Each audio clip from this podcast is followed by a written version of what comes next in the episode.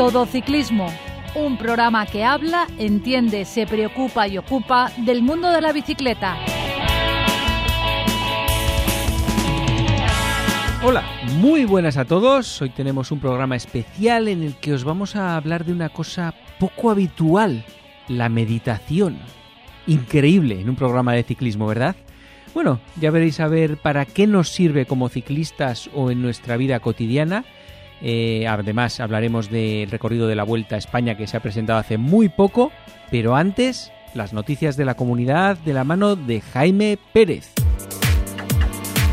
La Federación Ciclista de la Comunidad Valenciana ha abierto el periodo de inscripciones para el trofeo Ayuntamiento d'Ondara Volta Ciclista Fémines, prueba organizada por el CC La Marina y que se celebrará el 7 de marzo en la localidad alicantina de Ondara. Podrán participar corredores de todas las categorías excepto élite, UCI y sub-23 UCI. Una segunda noticia es que a partir del 11 de mayo, además de la distancia de seguridad establecida en metro y medio entre el vehículo y el ciclista y los adelantamientos en carretera, los conductores deberán reducir de manera obligatoria a 20 km por hora la velocidad máxima que se marca en cada vía a la hora de afrontar el adelantamiento a un ciclista o grupo de ciclistas. Un ejemplo es la carretera del Desert de Les Palmes, en la que el límite de velocidad es de 40 km hora, los vehículos a partir de mayo deberán reducir hasta el 20 km hora para efectuar la maniobra de adelantamiento. Automovilista. Los ciclistas siempre salimos perdiendo. Por el bien de todos, cumplamos las normas. Ciclista, rueda por el arcén cuando sea posible o en su lugar lo más arrimado a la derecha. No te olvides visitar nuestra web todociclismoradio.com. Vamos a comenzar el programa de hoy hablando de lo que se celebró hace unos días que es la presentación de la Vuelta Ciclista España 2021. Una presentación que realmente ponen eh, en escena unas rutas por España ciclistas interesantes, amenas, apasionantes, donde esperemos que los actores realicen su trabajo y tengamos una espectacular Vuelta Ciclista a España 2021 como ediciones anteriores. ¿No es así, don Francisco de Casa? Pues sí, Pepe, muy buenas. Y ya sabéis que la vuelta ha empezado en el terreno donde eh, vive uno de nuestros invitados también, ¿no? José Luis, que, que por ahí estás muy cerca. Y eso es porque en 1221 ya sabéis que se inició la construcción de la Catedral de Burgos y se, este año es el, el octavo centenario por lo que va a empezar allí la Vuelta a España el 14 de agosto, con un poco de suerte. Igual este año podemos disfrutarla en toda su plenitud porque parece que esto va hacia abajo, toda la situación en la que nos encontramos. Pero bueno, eh, José Luis, tú que estás muy cerca de Burgos, ¿no?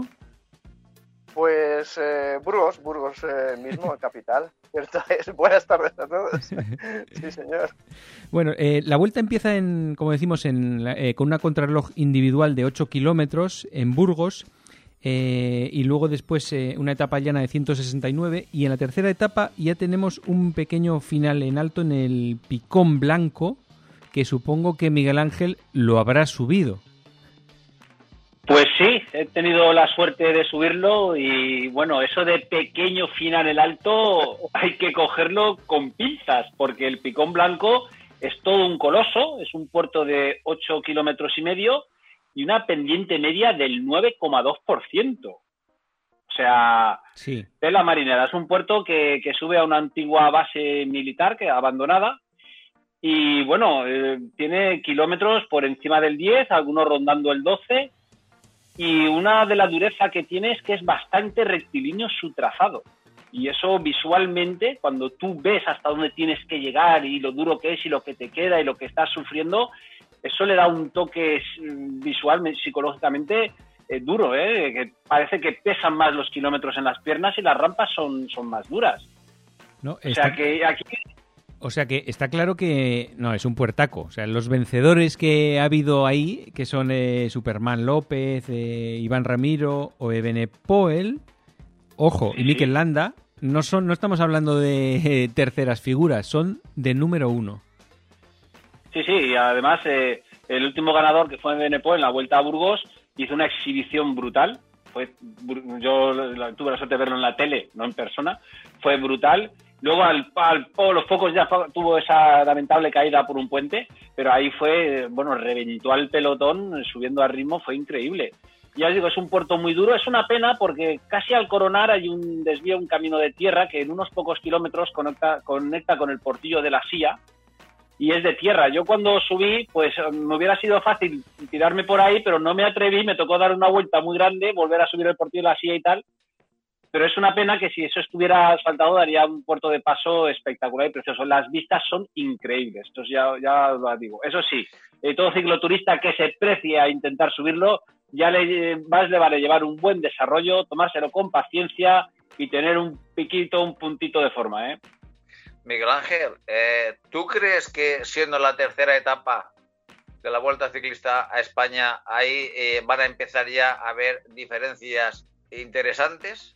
Bueno, es un puerto que, depende del ritmo que se sube la exigencia, puede marcar, ¿eh? Puede marcar porque 8 kilómetros y medio al 9 ya es un esfuerzo considerable, aunque aquí los profesionales eh, se lo fuman en, 40 minutos.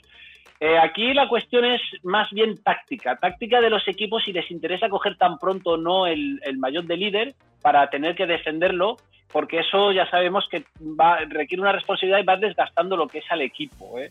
Entonces ya veremos ahí yo creo que irán más o menos todos juntos y porque no van a llegar eh, con tiempo, van prácticamente todos en la general, nadie va a arriesgar porque al principio todos sabemos que tienen más miedo a perder y a descolgarse y perder a lo mejor tres minutos o dos minutos ese día y ya ir a, llevar esa rémola durante lo que queda de, vuelta. O sea que yo creo que ah, desafortunadamente está tan pronto y querrán eh, conservar lo que son las, las fuerzas y bueno, quizá como siempre, atacarán en los últimos kilómetros, tendrán alguien que ponga un poquito de ritmo a ver si se descuelga alguno, pero prácticamente yo creo que irán todos juntos. Bueno, yo parto de eso, sí, siempre son así estas etapas al final, pero esta, aparte de que es la etapa más larga de la vuelta, que tiene 203 kilómetros, luego después hay dos etapas llanas de, digamos, descanso. Entonces, igual eso da un poco más de motivación extra para que sí que haya ahí ataques a tope. Bueno, eh, después de esta, como os decía, hay dos etapas llanas que van del Burgo de Osma a Molina de Aragón y de Tarancón a Albacete, para luego empezar ya con otro pequeño final en alto. Este sí que lo podemos considerar pequeño, ¿no, Miguel Ángel? Porque es de, Requena a, Cullera. las etapas llanas no significa que sean de descanso, ¿eh? Bueno, ya, a ver. como empiecen a haber abanicos, ahí el desgaste puede ser muy grande, ¿eh? Y se puede perder más en que en un puerto. La etapa, la etapa quinta, Tarancón Albacete, de 184 kilómetros 400, eh, es una etapa totalmente llana, pero es una zona donde sopla el viento normalmente con fuerza. Y como bien estáis comentando, eh, si es un día un poquito realmente donde pica el viento, los abanicos, aparte de darse abanicos, eh, puede perderse bastantes segundos o minutos por parte de algún capo, porque está claro que todos están alerta de que tienen que estar en estas etapas en la, en la cabeza del pelotón, pero hay momentos, circunstancias donde no siempre están todos en la cabeza del pelotón. Y como se corte en un momento dado y equipos interesados empiecen a tirar, yo creo que aquí se puede, se, puede empezar a ver desenlaces muy pronto, porque es la etapa quinta. Pero puede marcar la, Vuelta Ciclista España 2021. Una etapa tan simple como Tarancón-Albacete, llanísima. Hmm. Pero bueno, es una expectativa que yo pienso que se puede dar y nada, nada descabellada. Y además, si sucede, interesante a tope. ¿eh? Sí, son, es, es, una etapa donde yo creo que habrá una fuga, les dejarán 3-4 minutos de ventaja para que se vayan madurando y sobre todo los equipos de los sprinters no querrán dejar pasar este tipo de oportunidades. O sea que pero bueno, esperemos que el aire y las condiciones la hagan, la hagan emocionante y sobre todo los ciclistas. Eso es lo importante. Bueno, esa es la etapa número 5 de la que estabais hablando, que es el 18 de agosto, miércoles. Luego el jueves 19 de agosto es de Requena a la montaña de Cullera, que los ciclistas valencianos es bastante típica de subir. Serán unos 2 kilómetros aproximadamente de subida, ¿no, Miguel Ángel? A más un porcentaje alto. Sí, la verdad es que la subida al, alto de la montaña Cullera, como llaman aquí, eh, son dos kilómetros al 9%, son muy bonitos, es, exigente y explosivo. Lo que pasa que no llega lo que es al final de todo el puerto, acaba en, el radar meteorológico con una rampa del 22-23%, lo que pasa que ahí no hay sitio para poder montar la infraestructura del final de, la vuelta. Pero bueno, son dos kilómetros. Eh, aquí yo creo que va a ser muy importante, sobre todo los favoritos, entrar bien posicionados al inicio de la subida, porque es una zona estrecha y ahí eh, van a ir muy rápido y el que llegue un poquito descolgado o cortado no creo que tenga tiempo de poder remontar. Estoy convencido de esto, eh, aunque a nosotros cuando subimos aquí echamos el higadillo, lo van a subir a plato y se lo van a fumar, pero, pero enseguida. También eh, se estrenó esta subida en la Vuelta a Valencia, donde ganó Pogacar, eh, le ganó a Valverde, o sea que vaya, vaya dos, ¿eh? O sea, le, ganó a Valverde, pero llegaron un grupo enorme y allí no se descolgaba nadie, o sea, eh, realmente para ellos va a ser nada, prácticamente. Aquí, bueno, en esta etapa, conociendo el recorrido, todos conocemos lo que es desde Valencia a Cullera por el Saler, como entre aire de costado, ahí pues puede hacer daño, ¿eh? Y mucho desgaste. O sea que en fin, a lo mejor no es lo que marca eh, la diferencia lo que es la subida, sino la, los tramos previos. Pero de todas formas estamos hablando eh, la subida al Alto de Cullera, como bien dices, que es lo que marca en la Vuelta a España. Me refiero en cuanto a nomenclatura de este puerto. Eh, pero los que hemos subido más de una vez este puerto, que no se marquen diferencias ahí, aunque sea corto, pero hay pendientes, hay pendientes fuertes, ¿eh? Pues no se van a marcar, Pepe, no se van a marcar. Viendo lo que pasó en la Vuelta a Valencia, va a haber cero segundos entre los primeros. No, aquí los pros saben que esos dos kilómetros son un esfuerzo que a 500 vatios me va a suponer cuatro minutos subir y ellos ese esfuerzo lo tienen medido y saben lo que cómo dosificarlo y cómo subir. Y además, por desgracia, ¿eh? O sea... y, además yo creo que aquí hay otro factor para que no haya diferencias. Es que eh, cuando vemos esos rampones de final de una clásica en los que sí que hay diferencias, suelen ser carreteras rectas, en las que uno coge 5 metros y ya no hay, hay que pillarlo. Pero la subida de esta cullera tiene muchas curvas de herradura, en las que eres casi estás obligado a frenar, te vuelven a pillar, vuelves a arrancar seguramente les pase eso y no puedes hacer hueco. No es lo mismo que si fuera recta y, directamente la carretera, yo creo, ¿eh? Aquí, en la Vuelta a Valencia, la etapa terminaba en curva, entonces yo estoy convencido que prácticamente el que salga primero en la penúltima, en la última curva derecha, la penúltima antes de coronar, va a ser difícil de que le remonten porque enseguida cogerá, eh, irá por la trazada interna y le tendrán que superar por fuera en una curva abierta y más complicado. Pero bueno, bueno, la, la, Exactamente. La siguiente etapa va de Gandía al balcón de Alicante, que son 152 kilómetros con seis puertos. No son puertos terribles todos los que se superan. Y terminan en el balcón de Alicante. Eh, los puertos que suben a Yacuna, Benilloba, Tudons. Tudons, que también es un clásico de los cicloturistas. El Collao, Tibi y el balcón. Miguel Ángel, todos los tienes en la buchaca, claro. ¿Para qué pregunto? Bueno, eh, lo del balcón, ahí hay una curiosidad que ahora explicaré, ¿vale? Pero bueno, un poquito yendo por orden, el puerto de la Yacuna está prácticamente nada más salir, o sea, a los 5 o 6 kilómetros de Gandía llegas a Villalonga y la Yacuna los cuatro primeros kilómetros son al 9%, son muy bonitos, son preciosos, pero son muy exigentes, ¿eh? Y está justo al inicio, ahí eh, se pegarán fuerte para coger para la escapada, luego llegas al altiplano y la última parte del puerto también tiene otra rampa considerable.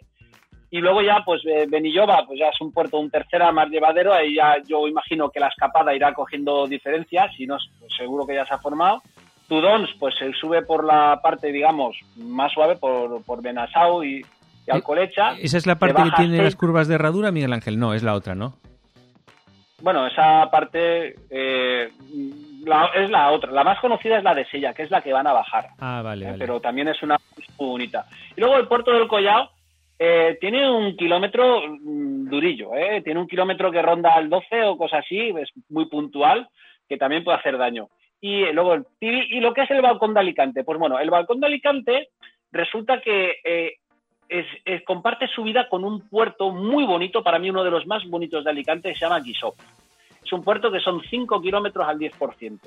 Entonces yo siempre que he ido a subir, siempre he subido hasta Guisop. El balcón es un desvío que a los dos kilómetros de ascensión tienes que tomar para ir a Balcón Alicante. Entonces yo siempre he ido, eh, esa carretera, ese desvío, siempre la he visto en muy mal estado. Nunca me he atrevido a meterme por ahí, que imagino que arreglarán. Evidentemente lo tengo pendiente. Eh, Guisop eh, acaba más arriba, acaba en una casa de, de, de, vigilancia forestal, que ahí sí que habría sitio para montar eh, una, una, etapa. Si lo han montado en Bernia, lo pueden montar ahí. Como curiosidad, desde arriba de Guisop a Chorré de Catí hay una, un camino de piedras que conecta. O sea, imaginaros que eso pudiera ser de paso, sería tremendo. Pero ya os digo, quien vaya a conocer el balcón de Alicante, que suba también hasta Guisop, donde tiene unas vistas espectaculares de los dos lados de la montaña, porque está justo arriba en la cresta, no solo un lado. Y es un puerto muy bonito, muy bien asfaltado, 5 kilómetros al 10, precioso. Y es más, Guisop el último kilómetro al 13, o sea que yo muy recomendable. Y el balcón, pues lo digo, lo tengo pendiente y espero, espero asomarme a él próximamente. Muy Pero bien. en esta etapa, en esta etapa, eh, ¿pensáis que se van a marcar diferencias? Este ¿Es una de las etapas donde el aficionado debe de esperar? A ver, terreno para montar hay. O sea, vamos, es que no tiene casi un metro de descanso. O sea, otra cosa es, ya digo, la situación en la que cómo se dé la carrera y lo que quieren hacer los corredores y los, sobre todo los directores de arriesgar. O sea que lo que pasa es que el balcón de Alicante es un puerto, no es muy largo, entonces eh, ahí, a no ser que tengas un pájaro, no creo que vayas a perder comba, pero sí que hay para llegar con fatiga desde antes. O sea, tiene mucha tralla esa, esa etapita. Bueno, de ahí salen en la octava etapa de Santa Pola a la manga del Mar Menor, llana, y la siguiente eh, va de Puerto Lumbreras Alto de Belefique, que esa ya también es eh, otro puertaco, creo que son 187 kilómetros, o sea que no está mal, con varios puertos y final en Belefique, que es, ese también lo podemos considerar de puertaco, ¿no? Bueno, es un puerto de categoría especial. Hmm. Miguel Ángel, sí, sí. ¿tú lo has subido? A ver, yo he subido los dos, eh, los, los, dos últimos, lo que pone Collado de Venta Luisa. Sí. Collado de Venta Luisa es eh, el, esto astrológico que hay allí en, en Almería. Que pasa a 2.000 metros, además, pasa a 2.000 metros. Sí, lo que, lo que pasa que eh, Calar Alto tienes que llegar hasta los observatorios. Aquí es simplemente hasta el desvío. Entonces ahí es el puerto de, de Venta Luisa y luego bajan a, suben un, un tercera para el puerto de Filabres Alto de Castro de Filabres para ir hacia, hacia Belefique y Belefique ya es un puerto de, más largo, el puerto pues eh, tiene prácticamente 20 kilómetros, la parte final hay un curveo precioso, boni muy bonito, que visualmente la, televisión será precioso. Y para coronar arriba los últimos dos kilómetros son bastante llevaderos y yo creo que es más un, son puertos de desgaste, son más largos, donde ahí pues es cuestión de ritmo, de saber aguantar y, y bueno, luego para todo cicloturista que vaya a subirlo, pues continuando un par de kilómetros, pues tenemos la Tetica de Bacares, que es muy bonito. Ahí no puedes subir la vuelta, hay una hay unas antenas y tal, pero porque no se puede montar. Pero el puerto de Belefique, ya os digo, aquí ya son puertos más largos, de más desgaste, y ahí a lo mejor el que no tenga sensaciones desde el principio lo puede acabar pagando. Pero yo, yo creo que aquí sí que ya es una etapa donde los equipos la tendrán marcada porque a partir de, de esta etapa eh, hay terreno más que suficiente para sacar diferencias. Eh, como decimos siempre eh, al principio de las, de las grandes citas, de las grandes vueltas, eh, la, los, los gallos del corral no quieren perderla, quieren estar todavía en la pomada y esta es una de las etapas donde alguno de los capos pues pueden empezar a, perder eh, cuerda. Si no, alguno ya marca territorio, ¿no lo veis así? Sí, desde luego. Además, ese es el, final del primer bloque, digamos, de los tres bloques que tiene la vuelta con los descansos en medio. Ese es el, el final. Entonces, eso es una motivación extra para a saco. Hombre, en el aspecto de como telespectador, como aficionado, si queremos ver espectáculo, sinceramente necesitamos que algún favorito en las etapas previas se haya descolgado y necesite mover la cosa para recuperar tiempo, porque si están todos en 30 segundos, pues van a estar mamadita que me quede como estoy, a lo mejor no se atreven a mover mucho lo que es el, el árbol. Entonces, pero que a veces que se quede alguien descolgado, pues mm, puede provocar que tenga que recuperar y, que mueva esto. Pero que terreno hay y, ya digo, siempre depende más de, ellos. Bueno, la, eh, como decíamos, el lunes 23, que es eh, después de Belefique, es el primer día de descanso. El martes la etapa número 10 va de Roquetas de Mar a Rincón de la Victoria. Es una etapa de, digamos, de media montaña, 190 kilómetros, con un final, digamos, que es eh, corona un puerto, el puerto de Almácar, más o menos, Almácar, y eh, la meta está en el descenso, o sea, eh, una vez finalizado ese puerto. No sé cómo será la bajada, pero puede ser de infarto, claro. Sí, bueno, esta es la típica etapa que los equipos de los sprinters se tiran de los pelos, ¿sabes? O sea, que le has puesto un puerto al final, que no es la única, porque hay varias donde justo al final hay un puerto que, hace que los sprinters se queden atrás. Pero bueno, eh, también da espectáculo, ¿eh? Hmm. Hombre, yo recuerdo en las últimas eh, etapas de la Vuelta a España que acaban en, en bajada, y a veces hasta se saca, no te digo que se saquen más diferencias, pero la emoción es impresionante. Ya no solamente por la lucha por la victoria de etapa, sino porque mm, alguno se quede un poquito descolgado y, realmente eh, aquí es donde se arriesga, donde se arriesga de verdad, donde lo que se suele decir en ciclismo te la juegas a tumba abierta y puede ser una de esas etapas donde el espectador muchas veces eh, y el aficionado nos levantemos de los de, las sillas o de los sillones ante el riesgo que podemos ver que, están sufriendo los ciclistas porque eh, una bajada de este tipo se la tienen que jugar si quieren triunfar o, por etapa o no descolgarse de las generales. Totalmente. La siguiente etapa, que es la número 11, es, es la más corta, de 131 kilómetros, pero más corta porque básicamente es una sierra de, eh, de, sube-bajas de todo el, todo el recorrido. Entonces ahí pues puede pasar cualquier cosa. Eh, la 12 va de Jaén a Córdoba, que es una etapa de media montaña, 166 kilómetros, y también con un alto que termina, que termina en la bajada con rampas de hasta el 14%. En Valdepeñas de Jaén ya que ha habido alguna vuelta a España y allí lo que tienen es una calle, bueno, un rampón eh, tremendo, o sea, que acaba hacia arriba, ¿sabes? O hmm. sea, se subes el puerto de, de Valdepeñas de Jaén, que es un segunda, que ya es un poquito considerable, y luego para en Valdepeñas la etapa no es que acabe hacia abajo, como en eh, el Rincón de la Victoria, sino que acaba picando, ¿eh? Y picando bien. Cortito, pero bien. Sí, la siguiente es la, la de Jaén Córdoba, en la que sí que termina en, en una otra vez en una bajada, ¿no, Miguel Ángel? Sí, yo en esta, en esta etapa quisiera poner el dedo en un dato que hay que tener en cuenta. Estamos en Córdoba, 26 de agosto. sí, el mejor ¿eh? sitio para estar en agosto, efectivamente. Por eso, o sea que eh, el calor aquí, bueno, igual que la anterior en, Jaén, y bueno, en Rincón de la Victoria está en la playa, o sea, ahí por lo menos ya te corre más el aire. Pero ojo, cuidado, que aquí hay otros elementos que no están, no son los perfiles y tal, que pueden condicionar mucho esto, ¿eh? O sea, yo Córdoba, ojo, como para ir en verano. Bueno, y la, pues la, siguiente etapa de esa es la, número 13 ya, que vamos, que va de Belmez no sé si será el de las famosas caras de Belmez o son varios. muchos pueblos que se llamen así no creo que haya. No lo sé, igual hay varios. Bueno, se va de Belmez a Villanueva de la Sierra, es una etapa llana de 197 kilómetros, de la Serena, efectivamente. Eh, la siguiente etapa, la 14, es de Don Benito al pico Villuercas de, de montaña, 159 kilómetros, con final en alto en el pico Villuercas que decimos. Que Miguel Ángel, ¿algo que decir sobre este puerto?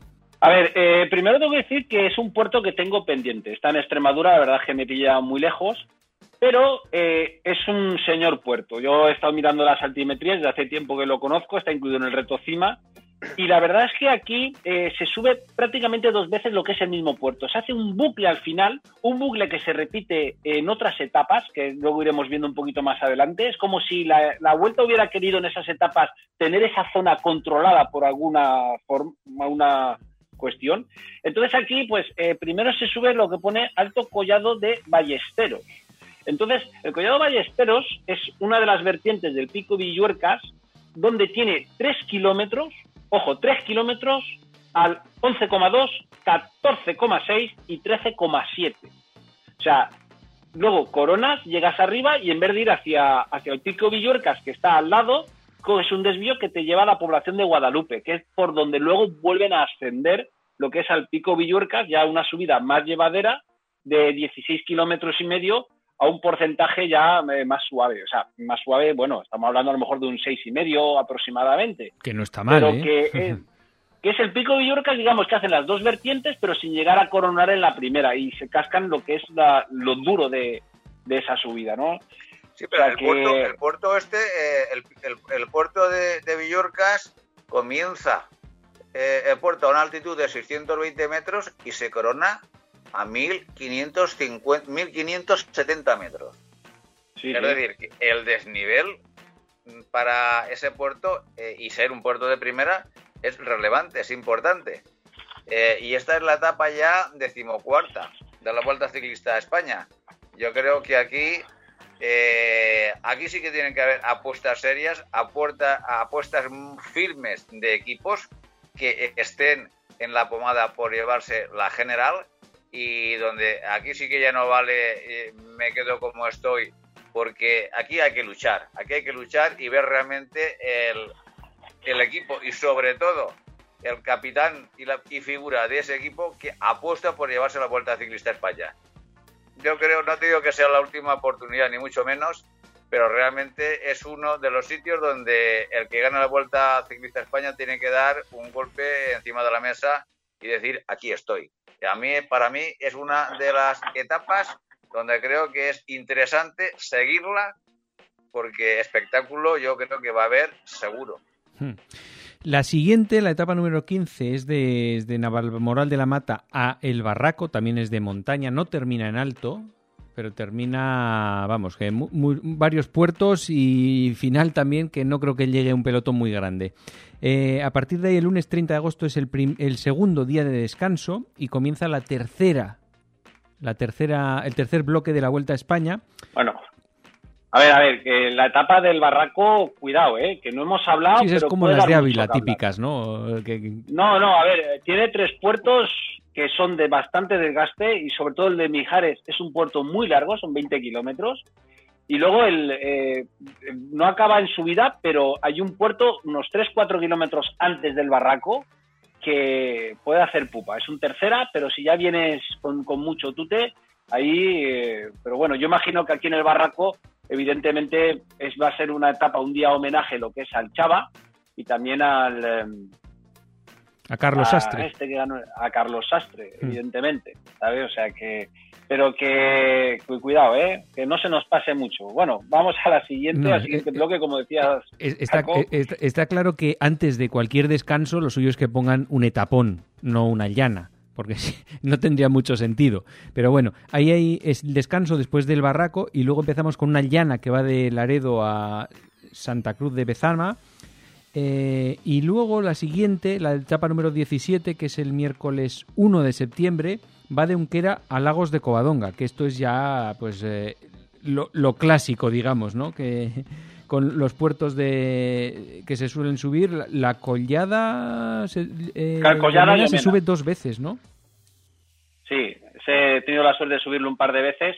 Es un puerto muy duro, ojo, es un puerto muy duro. Si os fijáis, se hace un bucle porque se sube dos veces, ¿vale?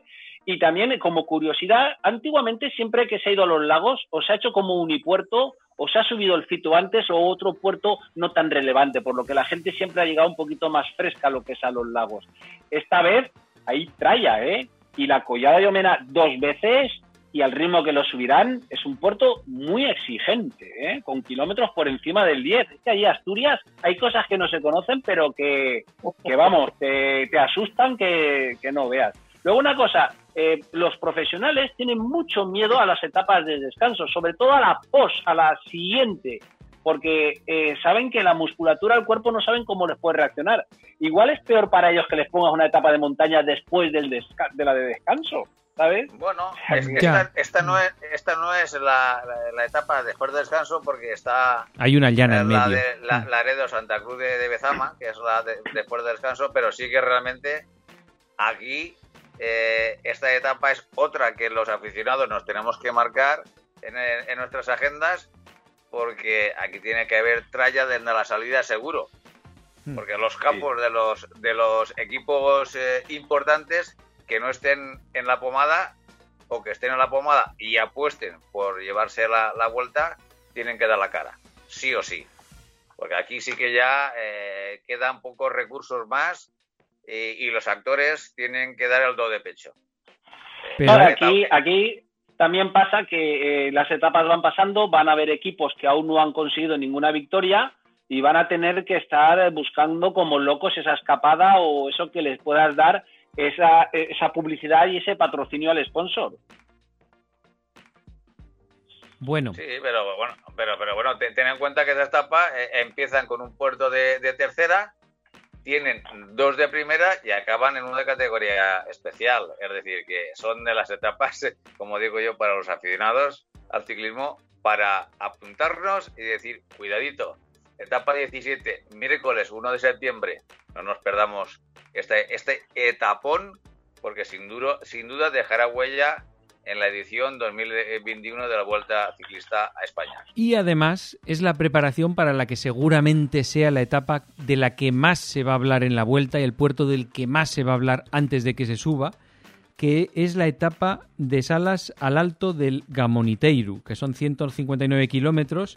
Yo creo que es inédito en la vuelta el Gamoniteiro, que se subirá eh, en, la vuelta a España, mm, y que es lo que se dice terrible, ¿no? Porque son los últimos cuatro, no sé cuántos son desde, desde coronar y coger el desvío, pero serán cuatro kilómetros así en plan a 12-13%, Miguel Ángel. Bueno, el Gamoniteiro sin duda es el puerto emblema de la vuelta de este año. Eh, es un puerto espectacular, precioso. Son 15 eh, kilómetros a una media del, del 9,7%. 15 kilómetros, ojo. Y eso que eh, justo antes de coger el desvío y de coronar lo que es la cobertoria, suaviza, baja al 6%. O sea, imaginaros si hubiera sido más continuado. Pero la dureza realmente de este puerto, eh, aparte del final, el final es, espectacular, es muy duro, con kilómetros por encima del 10 y los tres y el último ya el 13 y medio casi. Y con eh, carretera mala, eh, además, con carretera de cemento rayado, yo creo que era más o menos, ¿no? Esa parte. No, no, no, está bien asfaltado. Lo que pasa que la parte final, justo los últimos 100 o 200 metros, es como cemento, ¿vale? cemento como para que tuviera agarre eh, de cara a las heladas y la nieve, pero el asfalto, el asfalto está bien. Eh, es un puerto desde Pola de Elena espectacular. Eh, por fin lo han podido meter en la vuelta. Yo tengo curiosidad por saber cómo van a montar la infraestructura arriba, porque la zona no es que sea muy grande para algo como la vuelta, pero sin duda es el puerto emblema de este año y el que más va a vender.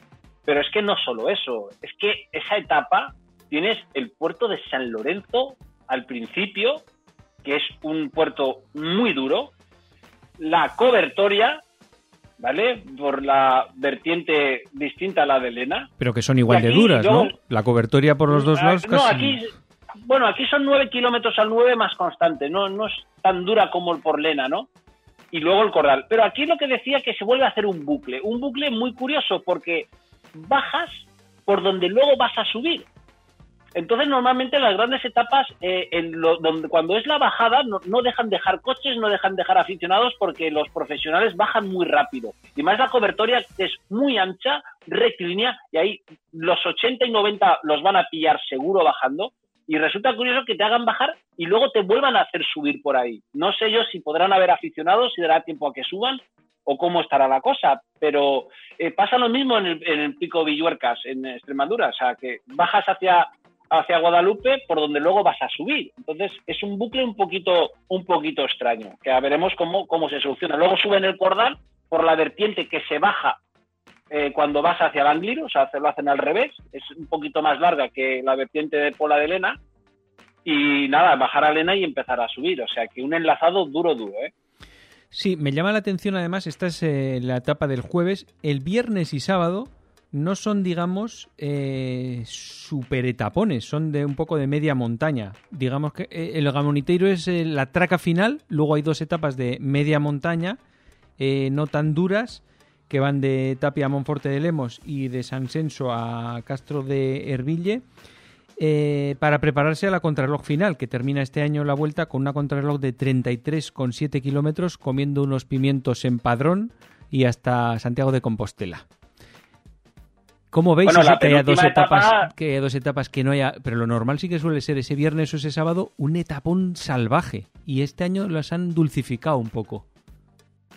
Bueno, la penúltima etapa, la de Moscastro de Herville, eh, los últimos 100 kilómetros es un sube-baja, no grandes puertos, pero continuo, parece una clásica, ¿no? Y acaba subiendo, de ahí puede, puede haber daño, ¿eh? Hmm.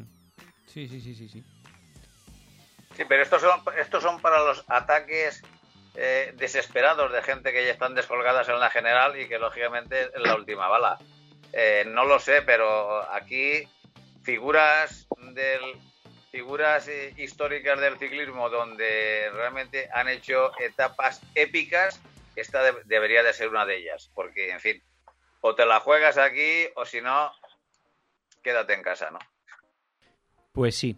Pues nada, eso ha sido más o menos el recorrido de la vuelta. Parece así bastante equilibrado. Eh, no sé qué os parece Pero a vosotros. pe- ¿Pensáis que, pu- que- que se puede jugar la Vuelta Ciclista España en la última etapa en la contrarreloj de 33,7 kilómetros? Sin duda. ¿Tú qué opinas, Miguel Ángel? Yo- lo veo claro. Y- y- hombre, vamos a hacer el siguiente supuesto. Imaginaros que Primo Roglic llega segundo en la general a unos 30 segundos de, mm, del ecuatoriano. No, no, de- de- del ecuatoriano el que casi con las tornas cambiadas, ¿no? Eh, en 33 kilómetros 34, un, un especialista en contrarreloj, ¿cuánto le puede comer a un escalador? Pues minuto Es que por cada ahí, 10 claro, kilómetros, ¿no? eh, Suele ser. Minuto cada 10 kilómetros a 3 minutos, igual. Al no- al pero ser no, la me última, parece- igual no, pero. No, de- demasiado, pero a lo mejor eh, sobre un minuto, minuto y medio es posible. O sea, que los escaladores tienen que haber apretado previamente. Lo que no se han Bueno, ganado tú- antes aquí, ¿Tú piensas que Pogachar en principio se le espera en la Vuelta? ojalá. Y, no, bueno, eh, más o menos es- ahí están apuntando que puede que, puede que, que esté en la línea de salida de, de la Vuelta a España 2021. Si eso es así, si eso es así, y Pogachar, eh, bueno, pues está en la pomada, si es que no está liderando la Vuelta a España, mm, ¿tú crees que tendrían opciones eh, algún otro? Bueno, hay que si está Benepoel y Primo Roglic. Primo Roglic estaría bonito que intentara el triplet, o sea, las tres seguidas. O sea, que eso sería, la verdad Hombre, es que le haría mucho hombre. prestigio. Es- estaría bien que Roglic le, le devuelva la moneda en, la, en, en lo que le sucedió En la en, crono. el Tour 2020. Exacto, que, que le devuelva la, la moneda en la Vuelta Ciclista a España. Bueno, oye, pues sería Solo- interesante, ¿no?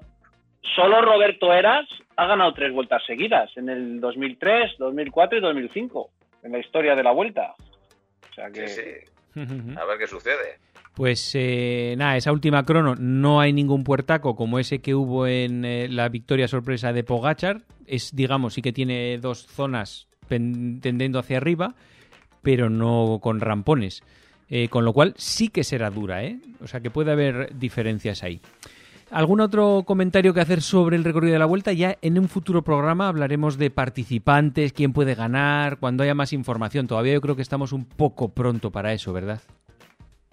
Sí, realmente sí, porque los equipos lo que están dando ahora mismo a la altura de la temporada en que estamos son, pues bueno, ideas, eh, proyectos, bocetos de, futuras composiciones de equipos, pero bueno, como siempre, la temporada es larga, eh, saber lo que los equipos están apostando porque brillen en, el tanto en el Giro como en el Tour. Y sabemos que, que la Vuelta Ciclista a España todos los suspendidos de la temporada tienen que ir ahí a hacer su, su último examen. Y normalmente las fechas que son, que yo en un principio pues pensaba que eran cuando, cuando se cambió la, la Vuelta a España a estas fechas, ya hace muchos años pensaba que era un problema para la Vuelta a España, pero al fin y al cabo tienen que justificar muchos, muchos campos de, de grandes equipos la ficha que están cobrando. y es la única, la única y una de las últimas opciones de la temporada que tiene para justificar y seguir adelante con, el, con su prestigio y, y sobre todo con, con, el, con, la, con la ficha que los equipos están apostando por esas grandes figuras. Yo la verdad es que eh, esta edición espero eh, no menos que otras eh, de las últimas ediciones que hemos tenido en la Vuelta a España, espectáculo, espectáculo del bueno, ciclismo del bueno, porque el escenario está, las condiciones se dan y esperamos, yo espero y deseo que los actores se entreguen a muerte. Y si eso es así como otros años, realmente eh, el espectáculo ciclista en la Vuelta Ciclista España 2021 está servido. Esperemos que lo disfrutemos todos. Automovilista, modera tu velocidad al adelantar a un ciclista. Ciclista, no sueltes nunca las manos del manillar. Síguenos en Twitter, arroba todociclismo UPV.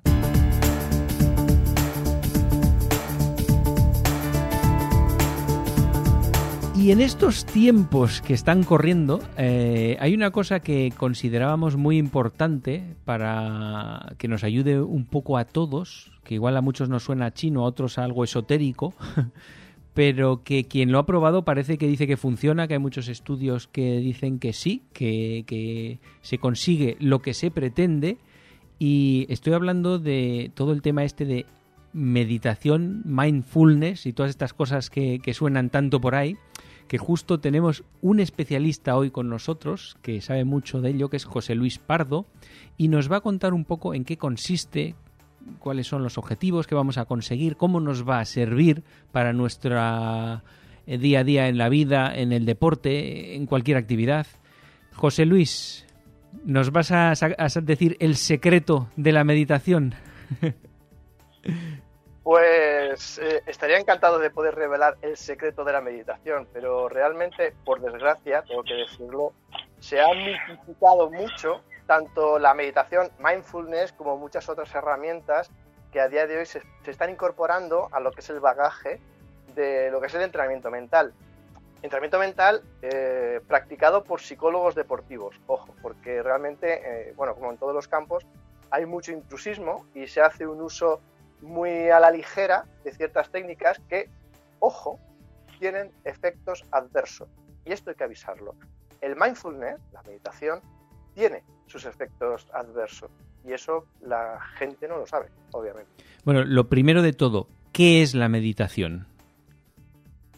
Bien, pues ¿qué es la meditación? La meditación realmente, para entendernos y nos entiendan todos los, eh, todos los oyentes, es una técnica que consiste en eh, establecer un estado mental de percatarse, de darse cuenta, de ser consciente aquí y ahora de lo que está sucediendo. Ojo, aceptando lo que suceda y sin emitir juicios de valor, ni quejas, ni nada por el estilo. Es decir, es estar atentos sin sacar conclusiones. Parece sencillo. no es que mucha gente se imagina el tema de no, la meditación es no pensar en nada. No, eso es el, primer error, ¿no? La meditación es observar lo que está pasando, eh, admitirlo, no decir, ah, no quiero pensar en esto, no quiero, quiero dejar la mente en blanco. No es dejar la mente en blanco, ¿no? A ver, yo siempre, eh, a ver, además de ser psicólogo especializado en deporte, también estoy especializado en salud mental. Y me gusta, eh, pues, poner en práctica ¿no? o pedir a, mis, mis, deportistas que hagan un pequeño ejercicio mental y es que eh, por unos instantes, por unos minutos, eh, no piensen en un oso blanco. Qué malo eres. Efectivamente, habrán personas que lo consigan y habrá otras personas que no. Y habrán personas que no se puedan quitar el puñetero oso blanco de la cabeza, ¿vale? ¿Por qué funciona esto así? ¿Por qué funciona nuestra cabecita loca? Pues porque cuanto más queremos evitar algo, más presente hace y más fuerza coge. Es decir, dejar la mente en blanco, eh, esa imagen que tenemos todos eh, de el, el, budista zen debajo de una cascada helada, meditando, y que se vengan a Burgos se pongan simplemente en el agua de la ducha y que hagan lo mismo, a ver si tienen narices. El agua no podemos dejar la mente en blanco. ¿Por qué? Pues porque nuestro cerebro, a ver, el ser humano es, eh, digamos, no somos la especie ni más fuerte, ni más grande, ni más fiera, ni más nada. El ser humano, si tenemos un punto fuerte, es nuestro cerebro. Y nuestro órgano o sistema de supervivencia es nuestro, nuestro cerebro, eh, nuestro sistema nervioso. Nuestro cerebro está programado evolutivamente para sobrevivir. Entonces, si nuestro cerebro se desconecta, somos... Eh, somos Chuletón para alguien, ¿no? Eh, efectivamente, efectivamente. Si no, que se pregunten a Miguelón, que está en el Museo de la Evolución, el pobre. Bien, pues evidentemente lo que es dejar la mente en blanco es imposible. No se consigue se pueden conseguir ciertos lapsus de tiempo, pero pensar en una pared blanca no es dejar la mente en blanco, es pensar en una pared blanca. Entonces, nuestro cerebro siempre, sí, sí, sí, siempre va a estar en funcionamiento. Hasta cuando dormimos, nuestro cerebro está en funcionamiento. Entonces, pretender dejar la mente en blanco sin pensamientos es un imposible. Ahora bien, eh, retomando el tema de la meditación, ¿para qué nos vale? nos vale para ser conscientes, darnos cuenta de qué pensamientos se nos pasan por la cabeza. Y ojo, aquí sí que empezamos a encontrar cierta utilidad, porque justamente tanto en los trastornos de ansiedad como de depresión aparecen lo que son pensamientos de tipo obsesivo, las preocupaciones, también las rumiaciones, y esto, estos autodiálogos que mantenemos son los que empiezan a sabotear eh, nuestro estado de ánimo, ¿eh? nuestras emociones, y, hablando de deporte, nuestro rendimiento. Entonces, dejar la mente en blanco eh, va a ser que no, es imposible, literalmente. Con lo cual, algo deberemos de hacer con nuestra cabeza. Vale, entonces nosotros vamos a observar, eh, digamos que es un ejercicio mediante el cual nosotros aprendemos a observarnos practicando todos los días un poco y eso nos sirve luego para el resto del día eh, ser más conscientes de todo lo que estamos haciendo, rendir más en lo que estemos, sea deporte o sea en el trabajo o lo que sea, y además disfrutarlo más, ¿no? Ese es el, objetivo final, ¿no? Correcto. Dentro del mindfulness existe un concepto que es el de piloto automático, muy, eh, muy similar al piloto automático de los aviones. Las personas, por economía, eh, vamos, digamos, por la vida sin darnos cuenta. Eh, hemos automatizado muchísimas acciones cotidianas. limpiarnos los dientes, eh, conducir, ¿vale? Entonces, eh, ese ahorro de energía, de recursos cognitivos, desde luego tiene que ir a algún lado.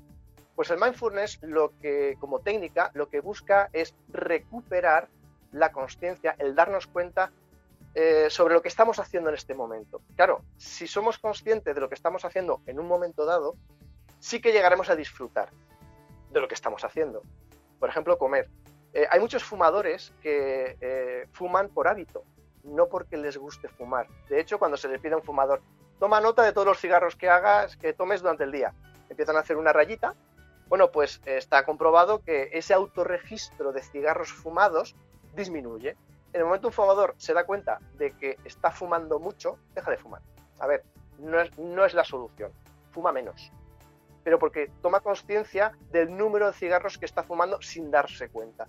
Muchas veces se enciende un cigarro y lo deja encendido y se consume solo. No se llegan a fumar. Hablando de un vicio, de una adicción, ¿no? Un vicio adictivo. Bueno, pues esto sería igual. Vivimos con ese piloto automático sin darnos cuenta, pero claro, es imposible no darse cuenta de algo. ¿Dónde está nuestra cabeza? ¿Dónde está nuestra atención? Ah, eso cada uno tiene que saberlo. Normalmente vamos ensimismados en nuestros pensamientos, en recuerdos, en lo que voy a hacer, en la discusión que acabamos de tener.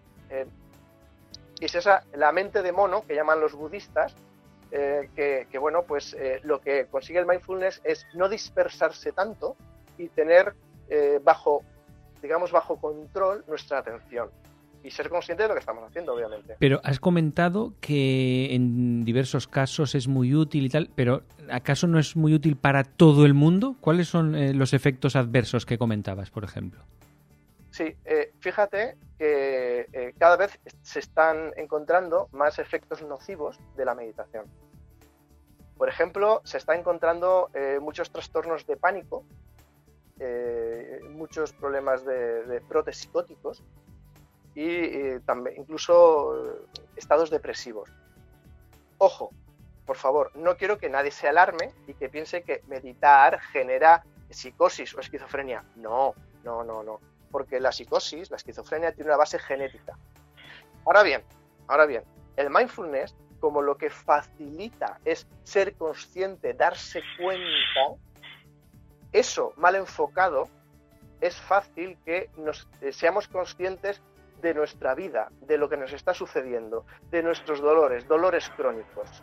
El piloto automático también es una manera de sobrevivir a nuestro día a día, de no recordar si estamos pasando por una mala situación o nuestra vida, bueno, pues no tiene grandes alicientes. Entonces, el ser consciente tiene esos efectos secundarios. Pero no solamente el darnos cuenta de que a lo mejor nuestra vida, pues, eh, no, pues eso, no, es muy, muy alegre, ¿no? Eh, como la meditación utiliza un anclaje, un estímulo, algo en lo que centrar la atención y concentrarnos, pues eh, normalmente sería la respiración o, el, body scan, que es eh, chequear el cuerpo, ir recorriendo todo nuestro cuerpo, intentando sentir qué es lo que nos, qué señales nos, nos, lanza nuestro cuerpo, pues es fácil que la persona vulnerable a un trastorno, que tenga facilidad para ponerse nerviosa, en el momento empiece a chequearse la respiración o, el cuerpo, sensaciones corporales, musculares, empiece, por la propia aprensión, empiece a asustarse, a inquietarse, y eso puede disparar un, pues eso, un episodio ansioso. Y si existen ciertas vulnerabilidades, puede acabar en un trastorno de pánico por ejemplo, en hipocondrías, etc. ¿Todo el mundo le puede pasar? No, evidentemente no. Pero ojo, a la hora de meditar sí que tener en cuenta que si nos sentimos regular o mal, hay que dejar de practicar. Entonces, los efectos secundarios es facilitar ciertas patologías o ciertos momentos incómodos. ¿Vale? Entonces, claro, si todo el mundo practica y, y cuenta maravillas, yo también quiero, me pongo a meditar, me encuentro fatal, me empiezo a agobiar y pienso que me pasa algo. A ver, puede que sí, puede que no. Pero sí que es cierto que se están demostrando efectos adversos en este sentido. Vale, porque te autoconoces mejor, básicamente, ¿no? Lo dices. Hmm. Claro, efectivamente. ¿Quién no se ha dado un golpe con la bici en montaña y cuando te das cuenta dices, ostras, ¿qué me he hecho? Llevo una herida en, la, espinilla o en el brazo, ¿con qué me he enganchado? O un corte en casa. esto me lo he hecho con algo y no sé con qué. O con el pedal que nos damos en la espinilla. tengo aquí un moratón y no sé con qué. Claro, si no, no, si no éramos conscientes, no estábamos atentos a esa acción, luego vemos el resultado. Pues el no darse cuenta sería ese piloto automático. Y el mindfulness desconecta el piloto automático y nos permite tomar la rienda de la atención. De hecho, uno de los beneficios demostradísimos que, aporta la meditación es la mejora de la atención, de los procesos atencionales, porque hay muchos tipos de atención, de la atención y de la concentración. La atención es focalizar el, el ser conscientes de algo y descartar otros algo. Y la concentración es mantener la atención si yo presto atención a la carretera en un descenso, por ejemplo, de un puerto, y de la trazada, pues evidentemente no voy a estar atento al frío que estoy pasando, a no ser que haga mucho frío bajando y empiece a tiritar y entonces deje de prestar atención a la carretera y a la trazada que tengo que llevar, con lo cual empieza a peligrar mi seguridad. Esto sería un ejemplo de eh, el uso de la atención. La meditación facilita el, el atender y el concentrarnos. Y esto, por ejemplo, para aprender a meditar, ¿cuánto tiempo al día y en qué tiempo empiezas a notar efectos de decir, ostras, me noto más concentrado y más atento y disfruto? Parece que está pasando una moto por ahí. Venga. Ahora viene el pelotón, Eso. tumbando detrás. Pues fíjate, Paco, es, eh, este tema de la, meditación daría para algunos otros programas que estaré encantado eh, si queréis que participe. Fíjate, depende. Depende porque hay una meditación formal y una meditación informal.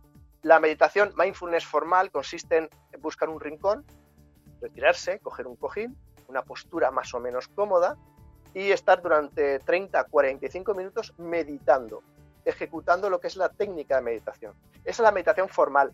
Simplemente eso, es estar eh, eh, quietos, inmóviles, ejecutando esa meditación. La meditación puede ser ante un objeto, utilizando un objeto externo, ojos abiertos, o eh, prestando atención a nuestra respiración, a nuestro cuerpo, etcétera. Ojos cerrados o abiertos también, normalmente cerrados. Bien, esta inmovilidad es una meditación formal. Yo soy, yo soy más, eh, más, eh, más afín a la meditación informal. Evidentemente el mindfulness viene de, lo que es la filosofía zen, budista, es una meditación vipassana, bla, bla, bla, bla, bla. Esto hay mucha literatura escrita, es muy interesante, a mí personalmente me gusta, a mí me gusta, pero ojo, a mí me gusta la meditación informal. ¿Cuál es la meditación informal? La meditación informal que comienza siendo formal, es decir, inmovilidad y prestando atención a algo, a un estímulo, y bueno, pues eh, haciendo ese proceso. Luego, ese, eh, esa, eh, esa facilidad para concentrarnos en un estímulo, lo pasamos a una actividad. Y aquí está la utilidad para el deporte. La meditación informal busca asociar el darse cuenta, el ser conscientes, con una actividad. Puede ser cotidiana, como por ejemplo lavarse los dientes. Cuando cogemos el cepillo, pues es sentir el cepillo, eh, el agua, la pasta, cómo frota nuestros dientes, el notar, el sentir, el rozamiento, el olor de la pasta dentífica, es decir, nuestros cinco sentidos puestos en esa actividad tan sencilla, tan habitual y tan automatizada que tenemos. ¿vale? Entonces, eh, ¿por dónde podemos empezar? Pues simplemente eh, haciendo una, meditación, esto sería para otro programa, de un estímulo muy sencillo que puede ser la respiración y luego pasarlo a una actividad, ¿vale? Es decir, prestar, eh, estar atentos, prestar atención a lo que estamos haciendo, empezando por actividades muy sencillitas, que luego se pueden ir generalizando a otras un poquito más complejas, ¿vale? Tiempo, bueno, pues depende la meditación, cuanto más se practica, más beneficio aporta. De hecho, el mindfulness eh, sí aporta beneficios. Para el usuario medio aporta beneficios. Para todo el mundo no es útil, pero sí para la mayoría. A nivel general es útil. Tiempo, pues eh, yo que estoy, bueno, estoy eh, muy puesto en un programa de, una chica norteamericana de Boston, Amy Batchel, ella, junto a un colaborador, eh, bueno, pues eh, elaboró un programa de entrenamiento mental basado en mindfulness y lo he estado aplicando con deportistas. hace poco, bueno, antes del año pasado, con una campeona del mundo de un arte marcial y debo de reconocer que eh, es muy útil. Durante 10 minutos al día, siguiendo una, una combinación de, digamos, de estímulos, cada semana se van cambiando, durante 6, 8, 10 semanas, depende, ¿vale? Eh, sí que se consiguen unas grandes mejoras. Ojo, 10 minutos al día. No hace falta más. Ahí está, digamos, eh, el atractivo de la meditación informal. La meditación formal, estar sentado, eh, digamos, confortablemente, meditando durante 30, 45 minutos, pues en nuestro nuestra vida occidental tan frenética y tan estresante, pues a veces eso agobia. Ostras, 45 minutos sentado sin hacer nada. Eh, sí, eh, en eso consiste la... Ojo, la meditación cansa. En el momento nuestra atención la centramos en algo y la mantenemos, ahí va a ocurrir un desgaste mental, es decir, nos vamos a cansar. Son sesiones que cansan. el mindfulness no es una técnica de relajación, mucha gente se cree, ah, me voy a relajar. No, perdona, no, no, no, no, no, no es para relajar. Es un beneficio que aporta, pero no busca la relajación. De hecho, el mindfulness se puede aplicar en un sprint, se debe de aplicar. En deportes de alta, eh, alta demanda, eh, subiendo un puerto, se puede aplicar y se debe aplicar. ¿Por qué? Porque nos vamos a centrar en un estímulo. La cola de pelotón ya pasó, venga. Ahí estamos. Ese está centrado en el puño, dándole gas. Entonces, eh, realmente en deportes, como puede ser el ciclismo, eh, el mindfulness bien entrenado, bien aconsejado, bien dirigido, puede aportar, eh, puede mejorar el rendimiento. Ojo, pero es que para cualquier ciclista o cualquier persona de a pie también se puede beneficiar, porque se va a dar cuenta de esas conversaciones con personas, porque va a estar atento, va a estar escuchando, eh, se va a dar cuenta de qué cosas va a decir, cómo las dice. Eh, esto puede resultar un poco paranoico, decir, ostras, pero para nada, porque tampoco necesitamos estar 24 horas eh, siendo conscientes. Los automatismos, si la naturaleza humana tiene esa capacidad de automatizar, por ejemplo, conducir. Y ahora yo os pregunto, ¿cuántas veces habéis puesto el intermitente para llegar de casa al trabajo? Me vas a decir, ni idea. Pero lo habréis puesto, me imagino. Ese movimiento de la palanca intermitente es una automatización. Lo, este es el cierre de pelotón. Entonces, eh, en estos casos, la automatización es útil para economizar, ¿vale? Pero el mindfulness en algunos momentos sí que es útil. Y practicando 10 minutos al día, vamos a obtener beneficios. Pero esto, José Luis, no es para hacerlo dos meses y luego olvidarse. Digamos que ya es un estilo de vida de continuo. Efectivamente, ojo. De hecho, se obtienen beneficios mientras te practiquen pero si se deja de practicar, sí que se van a perder cualidades. Ahora bien, ahí está otra vez eh, mi reivindicación del mindfulness informal. Si lo utilizamos de manera automática, ser conscientes de manera automática de tareas cotidianas, vamos a mantener la forma mental en este caso. Ojo. Entonces, eh, sí que es cierto que cuanto más se medita en el tiempo, eh, más se mantiene y más logros se consiguen, porque de hecho se ha demostrado también que la corteza cerebral eh, sufre modificaciones. La meditación modifica nuestro cerebro, las conexiones neuronales y tal. aquí realmente la ciencia, eh, la neurociencia en este caso, está haciendo unos hallazgos increíbles, preciosos, pero tenemos que esperar más avances. De hecho, el mindfulness solo por sí mismo no cura, no trata patologías, hay que meterlo en un paquete terapéutico con otras técnicas. ¿Vale? Pero sí que es cierto que cuanto más se practica, más beneficios aporta. Bueno, pues eh, como modo introducción, efectivamente, como bien decías, hace falta muchos programas para hablar de meditación. En el futuro, si te parece, podemos hacer otro en el que se explique unas primeras técnicas para que la gente pueda probar por sí misma y hoy lo dejamos aquí eh, como introducción ya que se nos acaba el tiempo del programa. ¿Te parece, Pepe?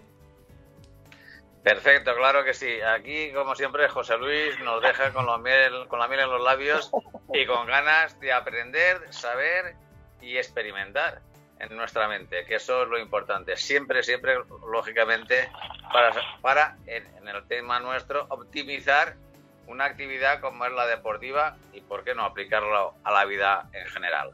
Claro que sí. Pues como bien dices, eh, don Francisco, quedado sin tiempo una tarde más y desde aquí saludaros y decir que os esperamos el próximo lunes, como a ti, don Francisco de Casa. Nos vemos, nos escuchamos el próximo lunes. Desde luego, Pepe, hasta la semana que viene. Miguel Ángel, nos vemos, nos escuchamos también el próximo programa. Por supuesto, aquí estaremos. José Luis, este, a ti te esperamos con auténtica ganas y ansiedad de seguir conociendo nuestra mente. Con ansiedad no, Pepe, con ansiedad no.